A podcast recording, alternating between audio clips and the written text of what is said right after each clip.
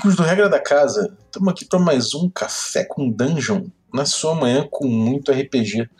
Meu nome é Rafael Balbi e hoje eu estou bebendo aqui uma bebida que eu fiz a partir de grãos que eu encontrei na minha viagem aqui, que eu consegui colher com tranquilidade, mas tive que enfrentar um monstro horroroso que aparentemente podia me matar 10 vezes ali, então tive que meter o pé, amigo.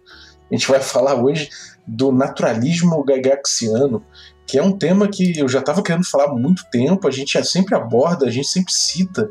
Então passou da hora de abordar já. E aproveitando que o Lucas Camargos, que já esteve aqui com a gente, o doutor Lucas Camargos, trouxe essa pauta, então vamos aproveitar que ele vai falar disso.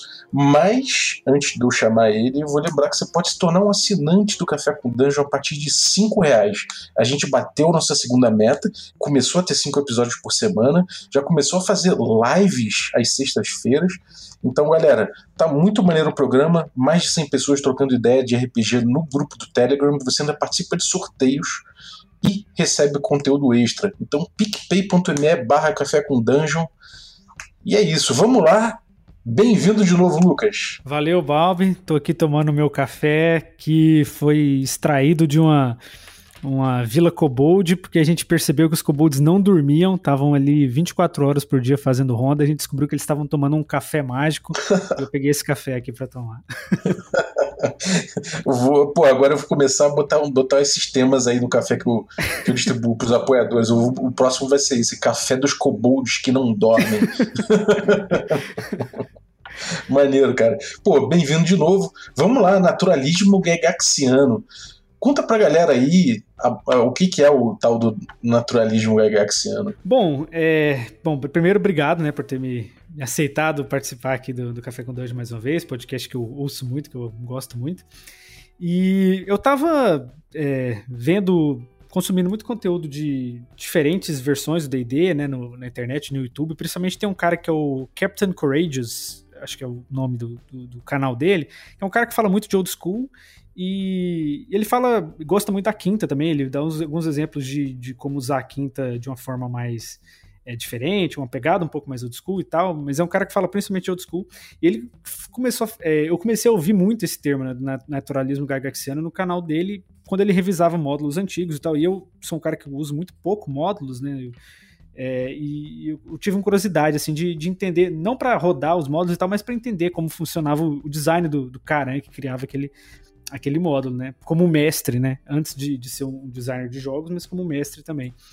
E, e esse, esse cara, o Captain Courageous, fala dessa coisa do naturalismo gygaxiano, principalmente nas aventuras do Gygas, do Gygas, lógico, né? E esse é um termo que é, ele foi cunhado pelo tal do James é, Malichelski, né, lá no do blog Grognard em 2008, né, que Tava ali no começo da quarta edição. Pô, eu, eu, tenho uma coisa desse blog aí, cara. Esse blog foi o primeiro blog que eu encontrei quando eu falei assim: será que ainda tem gente jogando DD antigo na internet?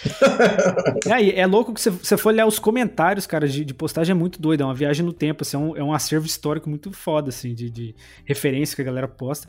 E o cara é, cunhou esse termo que ele tem um pouco a ver com, com a questão que eu, eu coloco assim: tá dentro de um guarda-chuva de verossimilhança, né, do, do RPG, então aquela coisa de das coisas serem coerentes dentro do universo que, se, que você propõe, né? Então, verossimilhança é diferente de realismo, né? Ah, você fala, ah, mas por que eu tenho que preocupar com verossimilhança no mundo que existe bola de fogo e elfos? Tá, mas esse mundo existe bola de fogo e elfos, mas as pessoas ainda precisam comer, né? É, tipo assim, essa é uma premissa que você não. que a gente, em geral, não tira do, dos nossos mundos de RPG. Então, se as pessoas precisam comer, aquelas, por exemplo, aquela cidade precisa fazer um sentido, né? As pessoas precisam ter fonte de, de recurso ali. E os monstros, muitos deles humanoides ou bestas ou coisas assim, também precisam se alimentar, eles também precisam de uma é, de um ecossistema que, que possibilite a, a, vida dele ali naquela dungeon, naquele ambiente natural. Então, o naturalismo Gygaxiano ele vem buscar isso, assim, vem que, assim, resumindo, é, é, pensar no monstro além do, dos stats, né? Pensar no monstro como é, um habitante do cenário de campanha, do cenário de RPG, daquele cenário que você criou, né, do mundo, né, de um mundo vivo, e não só um, um bloco de stats que eu até coloquei um exemplo que, que às vezes fala, né, do ogro quântico, mas para mim o pior problema ainda é o do ogro, ogro no armário, né? Que era uma coisa assim que às vezes a gente pegava dos jogos de, de RPG de, de computador, que beleza, o monstro tá dentro de uma salinha 2x2, assim, porque você não sabe o contexto do monstro do computador naquilo ali, mas quando a gente vai para uma mesa de RPG, que aquilo, né, você pode explorar dungeon de pode gastar o tempo que for para explorar dungeon, vai ter um, sempre um monstro que vai estar escondido numa, numa, numa quarto de dois por dois sem, sem nada, assim, sabe? Um quarto vazio, sem cama, sem cadeira, tipo, o monstro tá em pé 24 horas por dia. Então isso é, é, é o talvez o oposto do, do abordagem do naturalismo gygaxiano, assim, no, na verdade de uma falta de pensar no monstro, né, em relação ao, ao sistema dele. É, isso, isso é muito legal, cara, porque o, o, naturalismo gaiaxiano, eu acredito que foi uma coisa muito natural de chegar também, né? Quando, quando você começa a popular, quando você começa a fazer uma aventura, é, você tem que dar um cerne para ela. Como você falou, a verossimilhança ela não é necessariamente realismo, né? Mas é um sentido interno que ela tem que ter, né? É, é, ter uma coerência com a própria realidade que se propõe. Então acho que foi muito natural chegar nesse ponto, né? E eu acho que também tem uma, uma coisa importante disso aí, que é justamente o, o, estilo de jogo old school, né, que ele combina muito com, com essa coisa toda aí.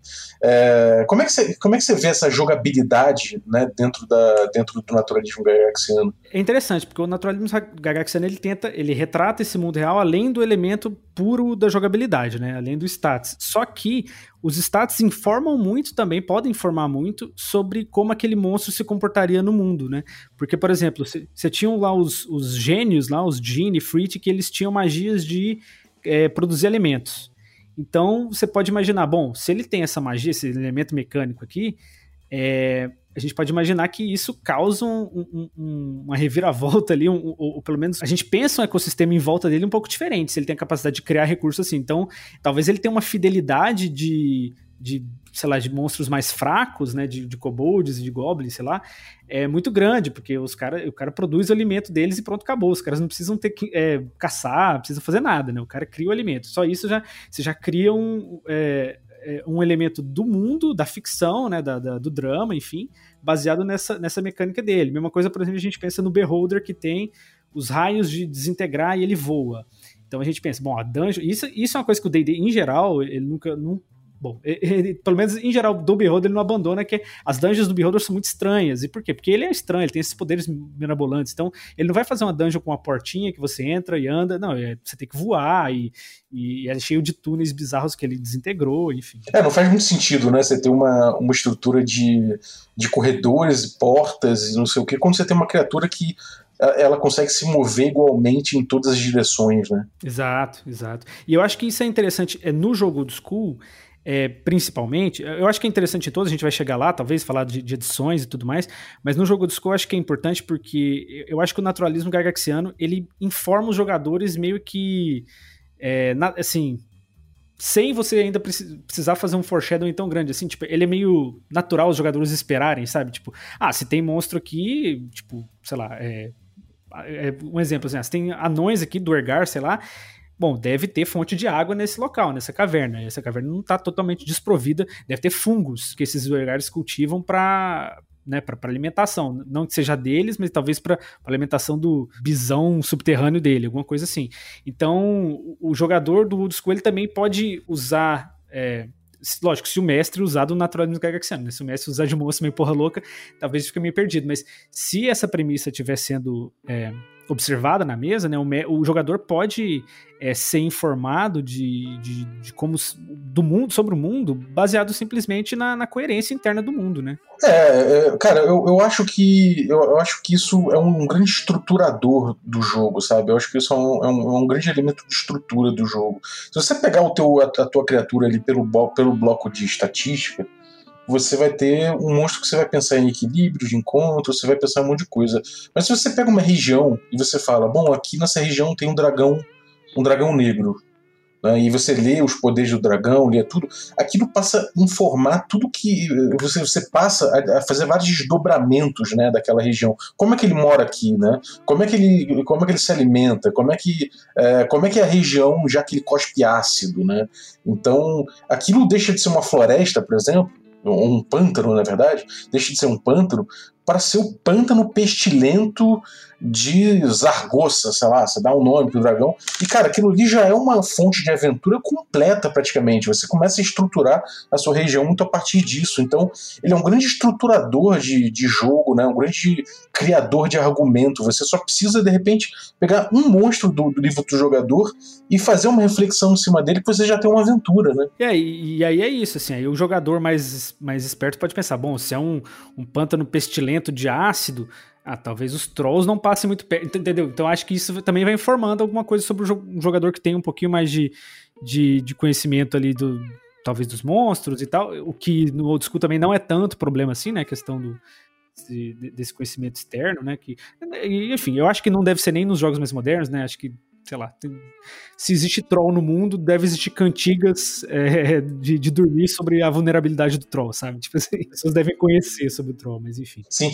e esse lance, esse lance da, da quinta edição e tudo mais, é, eu, eu acho que a quinta edição, de certa forma, ela permite que você faça isso de novo sabe? É, na terceira edição, na quarta edição, eu acho que por conta do, do, de, de, uma atenção maior à parte tática do jogo, é de tática e de equilíbrio do jogo, né? Você acaba é, tagueando um pouco mais isso, né? Tipo, ah, agora tá na hora de enfrentar uma criatura assim, assim, assado. E aí você pensa nessa criatura como estratégia, como uma, uma questão de equilíbrio. Agora, a quinta edição permite né, que você faça isso, ainda que ainda que exista uma questão de você falar, bom, eles vão enfrentar um dragão, beleza, mas eu tenho que dar uma cansada neles, neles antes para eles chegar no encontro mais é, para eles chegarem no encontro um pouco mais baleados para aumentar a dificuldade. Então eles têm o dragão tem que ter uns minions isso de certa forma informa né um pouco o naturalismo mas uma, de uma forma um pouco mais tática né? O mestre vai ter que pensar também taticamente de como esse dragão vai sobreviver a um grupo de aventureiros sozinho que não vai acontecer na quinta edição porque ele precisa de Hades é, é, ou, de, ou de muita Legendary Action, né? Eu, eu acho que tem, algumas coisas aí sobre as outras edições e, e, e a quinta, né? Principalmente a 3, 4 e a, e a 5, né? Que eu acho que é interessante, né? Principalmente a terceira, que é o que eu tenho mais familiaridade entre essas duas, né? A terceira e a quarta, né? É, ela tinha muito essa questão, aquela. Acho que vocês até falaram num episódio sobre Bounded Accuracy, bem antigo, né? De, de ano passado. Que realmente o sistema tinha que ser equilibrado, porque senão, tipo, simplesmente as coisas não funcionavam porque os números eram muito absurdos, né? E, e na quarta, e eu acho que o, o cara, o James, lá do, do Grognard, ele escreve muito com base no, no, no, no que ele já vinha vindo, pegando de material da quarta, né? É, a, a, própria ideia dos, dos roles, né, dos monstros, lá dos, dos papéis de monstros é, definidos, né, ah, esse é o tanque, esse é não sei o que, esse é não sei o que, eu acho que isso, por si só, meio que já quebra o naturalismo gygaxiano, né? Porque na natureza a gente não, não vê, tipo, a gente tem nichos ecológicos e tal, mas eh, nada é, é, tão estanque, assim, tão definidinho assim, né? E a quinta, ela tem um benefício do, do Bounded Accuracy, que o equilíbrio pode ser jogado, né, pro lixo mais tranquilamente, né? Não vai ser tão drástico assim. E também porque eu acho que, em comparação à terceira, principalmente, eu tinha uma noção, não sei, às vezes eu vejo as pessoas falando também, ah, porque o livro dos monstros da terceira tinha muita informação. E eu fui reler esses dias para ver alguma coisa dos monstros que eu tava botando na campanha, assim, pra, ah, deixa eu ver na terceira, ver o que que fala, né? E tem muito pouco, na verdade. Já, já fala, tipo, é uma linha, é uma frase e depois já é, tipo, descrevendo os poderes. Aí, beleza, fala lá de organização, de tamanho de grupo que ele, que ele tem, que isso na quinta não fala. Mas na quinta tem um, por exemplo, tem textões, né, grandes sobre é, um pouco do lore do bicho, um pouco de como o bicho, a personalidade do bicho. E isso eu acho que informa muito mais é, sobre naturalismo gagaxiano do que, sei lá, é, do que fazia a terceira. Mas eu acho que a segunda, né, do AD&D ainda, eu acho que talvez seja o campeão dos, dos bestiários, assim, de colocar mais informações possíveis, né? É, para se usar o naturalismo gygaxiano, que ele tinha lá, tipo, alimentação do bicho. Habitar, sociedade, né?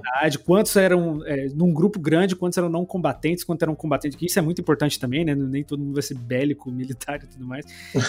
e isso a D&D fazia muito, né? isso é, talvez é uma coisa que a, que a Quinta podia ter, pelo menos o, o local do bicho, né?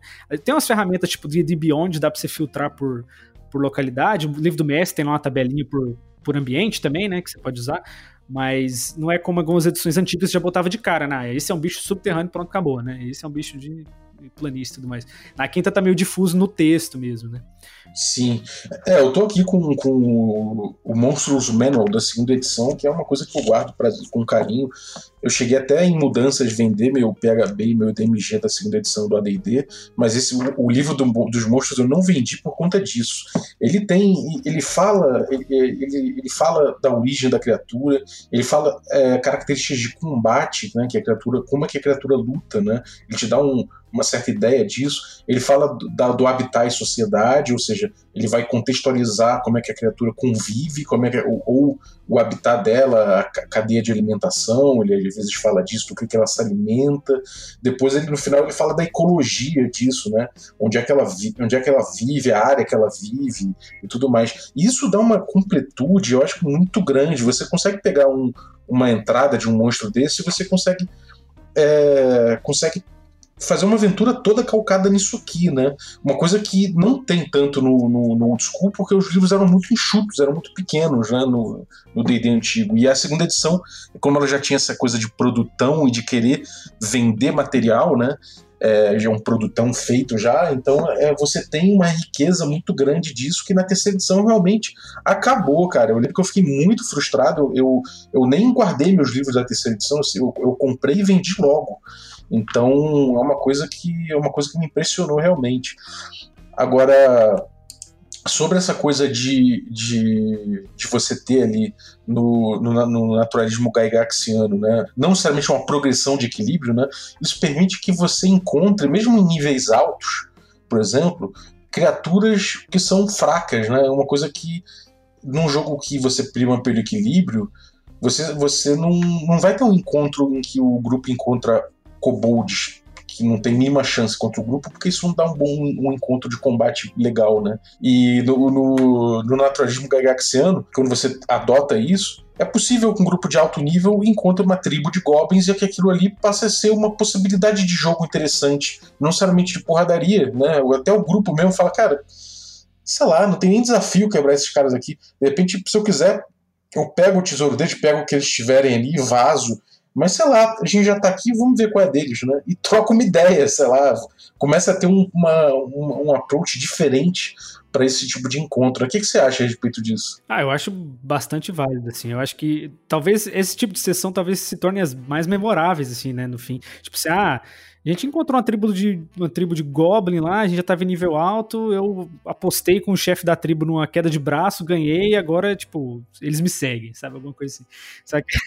E aí vira uma, vira uma coisa, tipo, o jogador vai levando aquilo como a, a quest dele, né? Vai, vira o, meio que o objetivo, é, pelo menos imediato ali daquele momento, a interação com aqueles goblins e tentar né, fazer com que eles não traiam o cara, enfim. É, eles, eles, eles passam a existir de fato, né? Não como números, eles passam a existir de fato.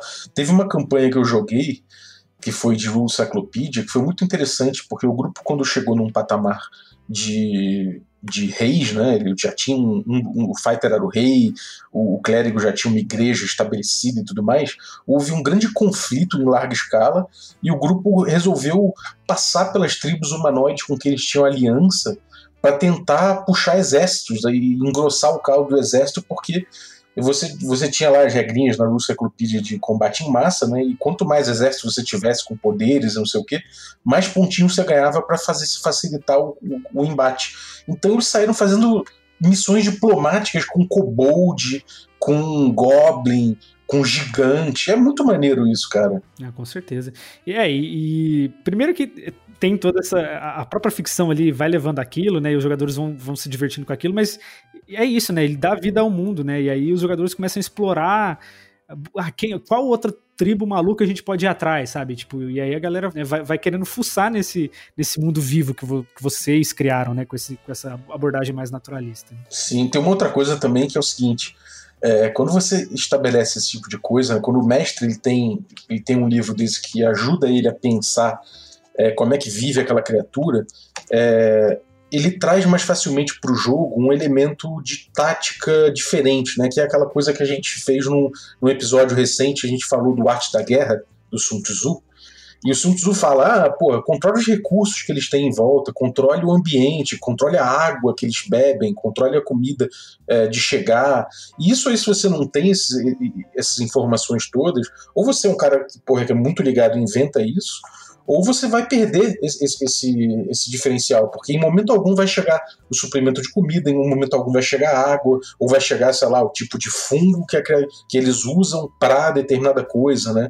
Então, é, essas possibilidades de jogo e de, e de tática para além do combate são muito interessantes. É, e aí oferecem caminhos diferentes para os jogadores tomarem também, né? Ah, principalmente no old school, que né, que, que, as pessoas tentam evitar o combate, mas em qualquer tipo de jogo, né? Você dá opções de resolver conflitos, resolver problemas de outras formas, né? Seja com combate, às vezes, é, com alguma vantagem tática porque os caras estão com fome, ou seja, sem combate, porque simplesmente né, os caras cederam porque estão com fome, enfim. Ou fugiram, né? Meteram o pé. Então acho que isso é, isso é bem válido. Mas eu acho importante também a gente falar é que um ponto o naturalismo do Gygaxiano ele não é também a única maneira da gente é, abordar os monstros, porque é, a gente pode pensar em duas outras abordagens, é, talvez uma, uma que, que, se diferencia em outras, que é alguns monstros, é, por natureza, eles já são meio fora dessa ideia de naturalismo gygaxiano, né? Então, se a gente pensar ou mais ou menos, na verdade, né? Da forma de naturalismo como a gente pensa, ah, comer, se alimentar e tudo mais, mas eles também estão dentro de um,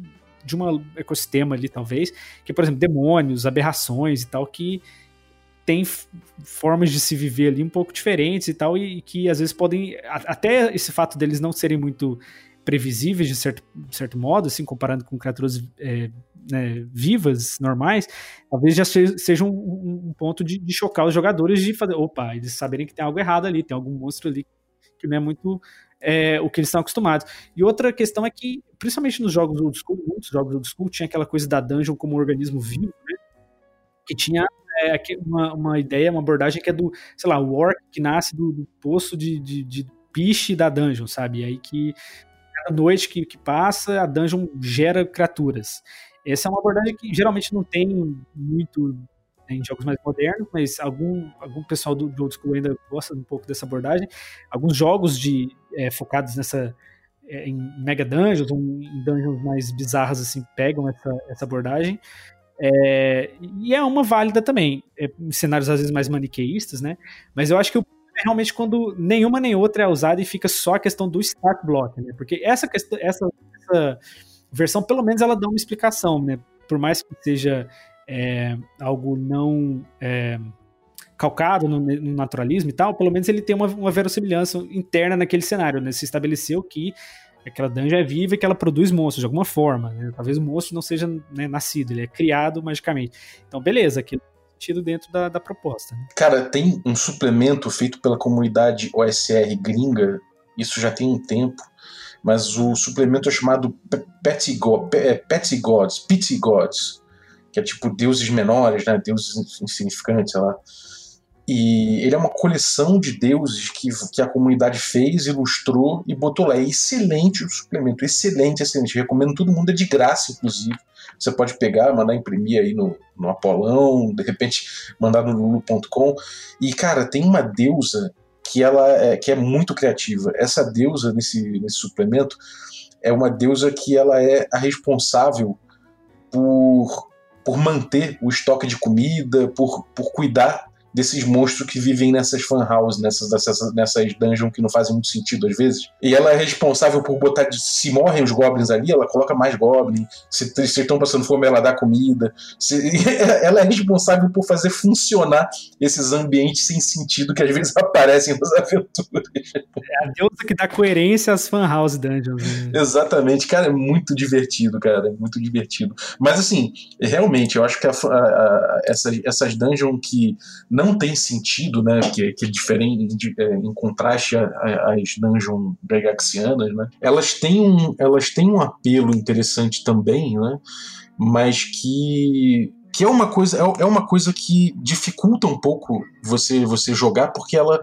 ela parte para um surrealismo quase né? Ela quebra a própria lógica de, de imersão e de verossimilhança né? É eu, eu acho que ela faz sentido dentro de algumas propostas tipo é, específica. E, assim, eu acho que é legal quando ela também ela, ela é, contrasta com o resto do mundo, né? Tipo, você tem um mundo que segue algumas regras e de repente é uma dungeon bizarra e tal, e, e aquilo e, e, o próprio fato dela ser bizarra tem algum sentido, seja porque tem uma deusa maluca criando os goblins ali, seja porque, sei lá, é uma nave planar, sei lá, um Spelljammer da vida, que é, é bem diferente, tem umas magias muito doidas lá, e, e tem umas aberrações, e tem um beholder louco, e é isso aí. E aí a, a lógica interna dela é meio sem lógica para quem vem de fora, mas talvez isso, isso seja informa, isso informe também o jogo, né? É, é cara, eu, eu, acho que eu acho que a, a House, de certa forma, ela é importante para você usar como contraste, né? É, realmente é, é para você fazer isso e falar, então, essa aqui é uma exceção, ela é uma, é uma dungeon que é calcada na, na memória de um, de um de um ilusionista louco, é uma dungeon que é calcada em cima, na, em cima dos, sei lá, da presença de um beholder, sacou? É de um deus caótico, sei lá, uma coisa que realmente quebre né, o teu, a tua lógica ali. Porque você fazer tudo em cima de dungeons que não façam sentido é, você perde você perde o contraste e isso passa a ser sim, simplesmente uma quebra de uma quebra de verossimilhança, sabe? E aí os jogadores não vão ter nem parâmetro, né, de, de, de entender aquele mundo, né, de entender como funciona aquelas dungeons, né? Sim, é, exatamente. Agora, é, o que, que você acha que, que tem, assim, você acha que isso foi uma, uma coisa que foi parada e pensada, ou você acha que aconteceu naturalmente na escrita do Gygax? Você consegue perceber isso nos módulos antigos, você consegue ver isso, isso se desenvolvendo de uma forma consciente ou natural? Cara, eu não peguei historicamente assim a, a, a sequência das aventuras e olhei em ordem para ver se, se talvez melhorava, alguma coisa assim. Eu acho que é meio natural, eu acho que até o fato do talvez da, daquele início de wargaming dele ali, talvez né, tenha alguma coisa de, de um background que pode ter ajudado ele a, a pensar em coisas mais verossimilhantes, digamos assim. É, mas é interessante, assim, é que às vezes ele peca também, né? O, o Gygax tem algumas aventuras que. A, a Descent into the Depths of the Earth, se não me engano, que tem umas áreas que tem um bilhão de bicho numa áreazinha pequena, assim. E você, porra, como que estão esse tanto de Aí, assim, é lógico o Gygax às vezes ele deixava as coisas muito em aberto, né? E, e é uma coisa que às vezes eu sinto falta em aventuras modernas, módulos modernos, que às vezes, ao invés de falar, ah, o monstro está hostil, não, deixa, fala monstro e o mestre que se vire, ou dá algumas ideias, sei lá, né? Eu acho que, que era um modo que o Gygax fazia que era bastante interessante. Mas às vezes ficava meio sem sentido, porque tinha muitos bichos numa, numa dungeon só. Às vezes tinha um dragão, tem uma dungeon dele que tem um dragão que tem uma uma porta pequenininha da, da caverna pro dragão passar. Tipo assim, o dragão não cabe na porta. Como que o dragão foi parar ali, né? Então o mestre tem que inventar, não, tem um buraco no, no teto da caverna, talvez, e o dragão chega. Sempre que ele quer usar, ele tem que usar polimorfos. É, coisa assim. Mas eu acho que eu acho que veio natural dele, assim. Eu acho que às vezes tem esses deslizes, assim, que, que não sei se é deslize, não sei se é uma, uma questão dele deixar em aberto o jogo mesmo, deixar mais para pro mestre ter um, quebrar a cabeça um pouquinho, o que eu achava bastante salutar, assim. É, mas eu acho que veio natural. Assim, o que, que você acha? Você que teve, talvez teve mais contato com, com, essas aventuras clássicas dele, você jogou mais de, delas também, né? Cara, eu, o, o Keep on the Borderlands, por exemplo, que é, uma, é um, é um, clássico, né? Ele usa bastante isso, né? Você, tudo faz muito sentido ali. É, até tem uma, uma, uma passagem muito clássica também, que é quando, quando o grupo encontra é, filhotes dos monstros, sabe? Isso é uma coisa que é muito clássica, assim, de você, de você pensar que eles estão num ambiente, que eles estão sobrevivendo ali, sabe? Então, então eu acho isso interessante. Apesar de, e quer dizer, além de botar um dilema moral, que eu acho muito interessante, sabe? Por mais que o jogo seja aquela coisa de. É, um, é uma fantasia. Naquela época, né? Rapidamente deixou de ser. Mas naquela época era uma fantasia de caos, de, de, de, de ordem contra caos, de um esforço civilizatório inicial né, do, do homem, né, é quase como aquela, aquelas mitologias lá, aquela, aqueles épicos, ainda que o tom seja menor, seja do homem pequeno. Né, então é uma, é uma colonização não imperialista da coisa. Né, então ele te coloca ali é, apesar disso, ele te coloca ali com um dilema moral. Se eu estou enfrentando criaturas que são essencialmente caóticas e que vão aniquilar meu, minha população no futuro, seria correto eu, eu eliminar essas crianças, sabe? Esses, esses monstros pequenos, esses monstros filhotes, seria, seria moral da minha parte. Então ele, eu acho que até isso ele coloca uma certa. O, o, o, o eu ia falar moralismo gagaxiano. O naturalismo gagaxiano traz uma, uma riqueza, eu acho que é interessante. Agora, eu odeio admitir, mas eu fiquei sabendo recentemente, por exemplo, que a Sunless Citadel, Citadel que é um, é um clássico também, inclusive foi reeditado agora para a quinta edição, no, no Yawning Portal, essa aventura, eu fiquei sabendo que ela foi. É, ela é uma fan house, né? Na teoria, ela não faz muito sentido, nada ali faz muito sentido. E eu achava que era um partido de design, né? O cara olhou e falou: bom, vou fazer uma dungeon aqui louca. Mas não.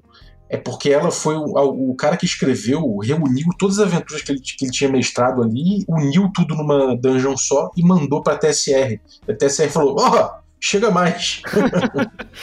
É, eu, acho que muitas aventuras foram, foram acabando tendo esse destino, assim, de, de, de ser meio mistura, ser meio uma coisa meio, meio doida que, que a galera tinha.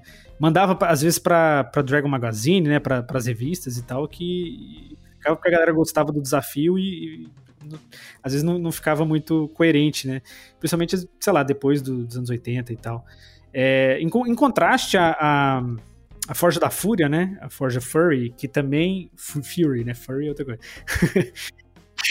é engraçado, a Forja dos seria diferente, diferente. Mas. É, ela, ela já segue né, um padrão mais, bem mais gaga Inclusive, tem a, a, o dilema moral dos, dos filhotes de troglodita lá também. Tem, tem uma questão uma história, né, de, de uma mina anã, enfim, que, que vai sendo escavada e cada, cada etapa para baixo é, é, uma história ali diferente, né, um, e é um é, povos diferentes que ocupam a masmorra. E aí o problema dela é que ela, ela foi escrita na terceira, ela tem muita linguagem meio que te contando o que, que os monstros estão fazendo e pronto, acabou, né? Só que assim, o mestre que vai mestrar aquilo, taca o foda-se e fala: Não, eu não vou fazer meus monstros serem tão é, 100% hostis, né? Eu vou, sei lá, jogar um teste de reação, ou vou fazer esse monstro aqui reagir de uma maneira assim se o jogador chegar assado, e, enfim. Mas ela, ela já tem uma abordagem assim, né? Então, eu acho que ao longo das edições teve muito misto disso, né? De, de às vezes, um, às vezes um, o próprio designer ali não tinha muito essa, essa bagagem, ou às vezes ele realmente quis fazer, pegar as coisas massa velho, igual o cara da, da Sala Cidadel, e, e vendo o que, que dava, enfim. Agora, cara, e, e o naturalismo gagaxiano extrapolando, assim? Pegando ele e botando, sei lá, num, num, num cenário, num jogo completamente diferente, tipo. É, Shadowrun, você até deu uns exemplos aí, Storyteller, Cthulhu. Como é, que, como é que você usa isso aí dentro disso? Como é que, que você propõe com essas, com essas diferenças. Pois é, eu fiquei pensando nisso, né? Porque a gente pensa no naturalismo gagaxiano muito voltado para o D&D e para essa coisa do pouco do, de recursos do ambiente natural e tudo mais, né? E, de, e da dungeon né, sendo um ambiente, um hábitat que faça sentido. Muitos desses temas às vezes não tem essa dungeon, não tem essa coisa, às vezes não tem nenhum mundo natural, né? O mundo é, é a cidade e tudo mais. Alguns temas urbanos, né? E eu fiquei pensando, bom, é, às vezes a gente pode pensar voltando um pouco para trás, então a gente a ideia do, do guarda-chuva da verossimilhança e pensar, bom, as facções desse meu mundo tem que fazer talvez sentido. Uma, se uma facção é poderosa, por que, que ela é poderosa? Ela é poderosa só porque ela é poderosa? Talvez pensar de uma forma mais abstrata, né, quando a questão vai para essa essa coisa da da fantasia urbana. Mas talvez nem tanto também, né? Se a gente for pensar, o Shadowrun tem muito essa coisa de invadir é, corporação ali, a sede de uma, né, ou sei lá, uma fábrica ou qualquer coisa e resolver algum pepino.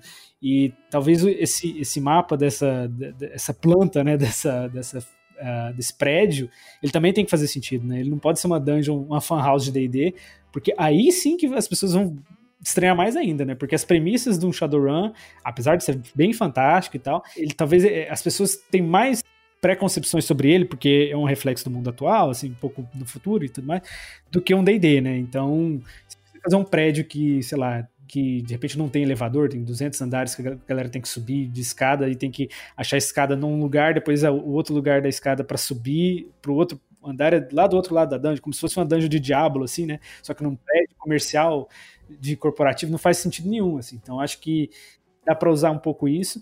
E, e, eu pensei até na questão de aventuras espaciais também, né? Que aí já é uma questão de talvez até o próprio sistema solar ali, se aquilo faz sentido. Mas aí eu acho que às vezes é uma, uma questão. Você pode entrar numa, numa loucura muito doida, assim, de física e economia planetária, uma coisa meio. pode se perder nisso aí. Eu, eu, mas eu acho que é um, algo a se pensar, quem for se adentrar mais nesse tipo de sistemas, no Star Without Numbers da vida, um de Space Opera, né? Uhum.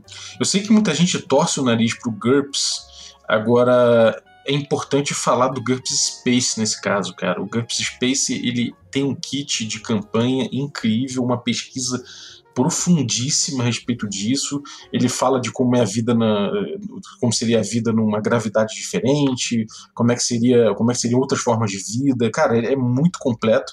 Se você quiser fazer um naturalismo gagaxiano aí no seu, no seu jogo de espaço, você não precisa jogar GURPS. Você pode pegar o suplemento que serve para qualquer jogo. A gente fez um programa aqui, não sei se já saiu ou se vai sair, acho que já saiu, mas não volta algumas casas aí se quiser e dá uma, dá uma ouvida, porque é muito doido, cara, é muito doido. GURPS Space é, um, é recomendadíssimo caso você queira fazer uma, um, uma cosmologia gaxiana. Né? ah, eu, eu sou suspeito para falar de GURPS, eu adoro, um sistema que eu gosto Eu gosto do sistema também, assim, a galera fala o sistema é complicado, não, mas você pode simplificar, você pode também ter até uma abordagem de old school no GURPS, ah, você descreveu a forma que você fez a sua, a sua ação tão minuciosamente que ignora rolar. Tem toda uma, uma questão que dá para usar no GURPS e eu joguei ele muito assim. Não mestrei, mas joguei. Mas os suplementos são muito fantásticos mesmo para dar essa contextualização sobre qualquer coisa, né? De artes marciais, de história é, bélica medieval, com história romana. Apesar da história romana também tem, um monte de coisas meio historiadores torcem o nariz, mas eu acho que para contexto de contextualizar jogo, os, os, suplementos de GURPS são imbatíveis, né? É, e tem uma coisa muito curiosa a respeito dos, dos suplementos de GURPS, é que ele te dá, ele te dá isso que o, o Monsters Manual dá, o Monsters Manual da segunda edição te dá, que não é necessariamente um bando de mecânica, não é necessariamente um, um bando de regra opcional, não é nada disso. Ele te dá bagagem, né? ele te dá é, ideia de como funciona, de, de, ele te ajuda até a improvisar, se for o caso. Né? Você lê aquilo, você, você, é, eles já fizeram uma pesquisa extensa para aquilo, mastigaram para que você pode usar direto em mesa. Então eu acho muito, eu acho muito legal. Isso é uma coisa que me dá saudade até. Né? A gente vê muito hoje em dia sempre essa coisa do, do, do cenário vindo amarrado com a mecânica, ou, tudo, ou, ou, muita tabela, mas esses livros eles têm esse brilho de te informar muito, tanto o Monstros Manual da segunda edição do AD&D, ou um GURPS Space, que é para você criar um repertório, uma sabedoria a respeito do mundo que você está jogando e isso permitir que você utilize ele como fonte de aventura, né? É, eu acho que hoje com o Drive-Thru RPG, com essas outras plataformas, eu acho que esse tipo de material poderia até ter uma... Eu acho que até tem, de certa forma, um revival, assim, né? É... Principalmente... Mas é mais uma coisa de third party, né? De, de da galera homebrew mesmo, que escreve e, e debruça sobre algum é, sistema, sobre algum cenário dentro de um sistema maior, sobre alguma, enfim, alguma loucura da cabeça da pessoa, mas não tem das grandes, né, produtoras de RPG é, esse tipo de, de conteúdo mais, né, a galera tá focando mais na, na experiência de jogo, né, pro, o produto deles na experiência de jogo simples, né. É, mas assim, é realmente uma coisa que é, que é do zeitgeist da época, eu acho que vale a pena pegar esses suplementos mais, mais velhos aí e dar uma, dar uma complementada, cara, eu acho muito bonito do jeito que você pode chegar e ele aumenta inclusive tua cultura geral, né? Mesmo que que você pode dizer aí que você conhecer a ecologia do, do gigante de pedra pode não ser uma cultura que você vai usar muito em sua vida, mas na sua vida criativa você vai usar. Maneiro, cara. Então acho que é isso, né? A gente deu uma passeada aqui boa pelo, pelas ideias do naturalismo garxiano e apontou caminhos aí que você pode, de repente, adotar, na, o ouvinte pode adotar na aventura dele, na campanha dele e mudar um pouquinho o estilo de jogo para aproveitar um pouco mais esse, esse mundo, né? Esse mundo completo aí. O que, que você diria pra galera aí? Que que, qual o recado que você daria, recado final que você daria pra galera? É, quem tá mestrando, tente aplicar um pouco disso, né, nas suas campanhas em qualquer sistema, né? Igual a gente tentou aqui brincar um pouco para extrapolar, né, do, do sistema do D&D, e não só D&D, mas medieval, né, fantástico de todas as formas, mas tentar extrapolar isso até para outros sistemas que você jogue. Isso, isso acho que ajuda a deixar o mundo mais vivo e os jogadores vão estar mais engajados e vão construir esse mundo também. E, e vai ser mais memorável do que só bloco né, de estatísticas para tudo que é lado e, e, só essas mecânicas isoladas, né? Eu acho que eu acho que é isso. Acho que todo acho que todo jogo pode ganhar com, com essa abordagem do, do naturalismo gagaxiano adaptado à linguagem do seu jogo, né? Boa, cara. Maneiro, maneiro, gostei do, do, do, episódio. Agora conta pra galera aí, fala, fala do, do, do que você tá aprontando na internet, do teu podcast, conta aí pra galera. Bom, é isso, faço parte do podcast Dragões de Garagem, né, tô hosteando alguns episódios lá de novo, voltando à ativa, depois de um tempo aí ralando na tese, mas agora, agora eu tô voltando lá, é dragõesdegaragem.com, a gente tem, tá no Twitter também, Dragões Garagem, tá no Instagram, até no YouTube, também a gente é, tem o Notícias da Garagem lá, que a gente fala de notícias científicas, uma linguagem mais acessível assim, rapidão, um videozinho rapidão. E é isso, a gente fala de divulgação científica de todas as ciências é, possíveis, exatas, humanas, biológicas. Me achem por lá. Maneiro, cara. Então, pô, muito obrigado. Valeu aí pela tua, pela tua presença, pelo teu conteúdo que é sempre incrível. É, volte sempre.